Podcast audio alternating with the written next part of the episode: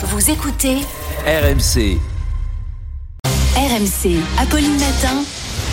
on n'a pas osé vous en parler. Mais même le matin de Noël, Martin Bourdin ose tout. Martin, ce matin, vous osez nous parler de sexualité à Noël parce que visiblement, on aurait plus envie de faire l'amour pendant les fêtes. Eh oui N'y voyez aucun lien avec euh, le passage du, du Père Noël. Non, ce n'est pas aussi tordu. L'explication, elle est culturelle et religieuse. Ah. Voilà ce que nous disent plusieurs études qui ont effectivement décelé que notre libido s'envole au moment des fêtes. Les ventes de préservatifs augmentent à cette période. Les recherches Google et les tweets liés au sexe également. Et ça se vérifie. Dans près de 130 pays, dont ceux de tradition chrétienne, ce pic est enregistré à Noël. Dans les pays de tradition musulmane, c'est plus au moment de l'Aïd, la fin du, du ramadan.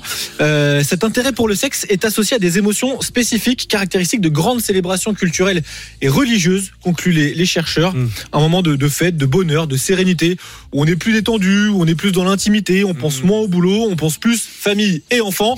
Et donc, la libido est décuplée. Ça se retrouve d'ailleurs dans les statistiques. C'est dans l'étude, ça, ou c'est un témoignage, Martin, euh, dans l'étude, c'est dans D'accord, ok. Ça se retrouve dans les statistiques, juste je termine, puisque le mois de septembre est souvent, pas toujours, mais souvent, l'un Ah des oui. mois où on enregistre le plus de naissances. Ah oui, je pensais que c'était les rencontres du 31, de la Saint-Sylvestre en soirée, etc. Donc Bah, ça peut être euh, aussi l'ambiance de. Noël qui donne envie Exactement. de... L'ambiance des fêtes nous donne envie de, de faire l'amour. Alors j'hésite, mais bah, je me lance dans un petit tour de table. Est-ce que... Ah oui, c'est osé. Bah, oui, on ose. c'est.